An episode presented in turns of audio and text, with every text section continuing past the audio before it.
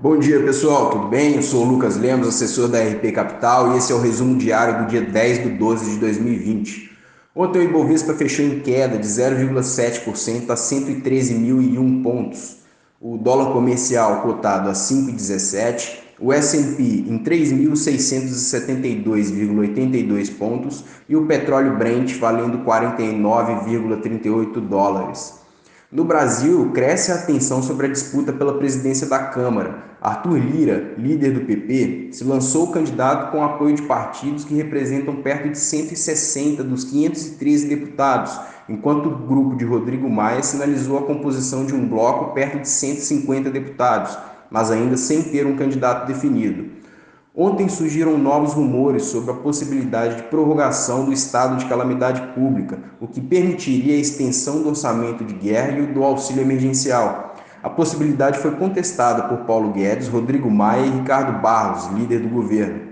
A Câmara mantém na pauta de hoje o projeto de lei que trata da liberação do estoque de fundos públicos e o da recuperação fiscal dos estados. O Senado tenta votar a nova lei do gás, que foi adiada ontem por não haver acordo sobre o relatório e a lei de licitações. Destaque para a decisão do Comitê de Política Monetária do Banco Central na noite de ontem. O Copom manteve a taxa Selic em 2% ao ano e a decisão está em linha com o esperado pela XP e pelo mercado. O jornal Estado de São Paulo destaca a alta do índice que corrige o salário mínimo e outros benefícios indexados, como previdência e os impactos no orçamento para 2021. A diferença entre o previsto no orçamento contido no projeto de lei orçamentária anual 2021 enviado ao Congresso e o INPC acumulado em 12 meses projetado para dezembro deve elevar os gastos obrigatórios em aproximadamente 20 bilhões.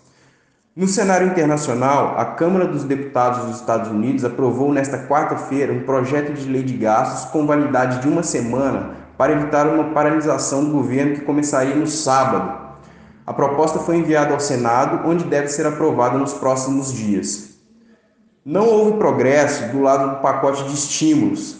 Sem negociações entre Mitch McConnell e Nancy Pelosi, parlamentares acreditam que será difícil a aprovação de um projeto. As negociações pelo Brexit continuarão até domingo. O primeiro-ministro do Reino Unido, Boris Johnson, e a presidente da Comissão Europeia, Ursula von der Leyen, estão reunidos em Bruxelas, mas ainda existem diferenças relevantes entre os dois lados.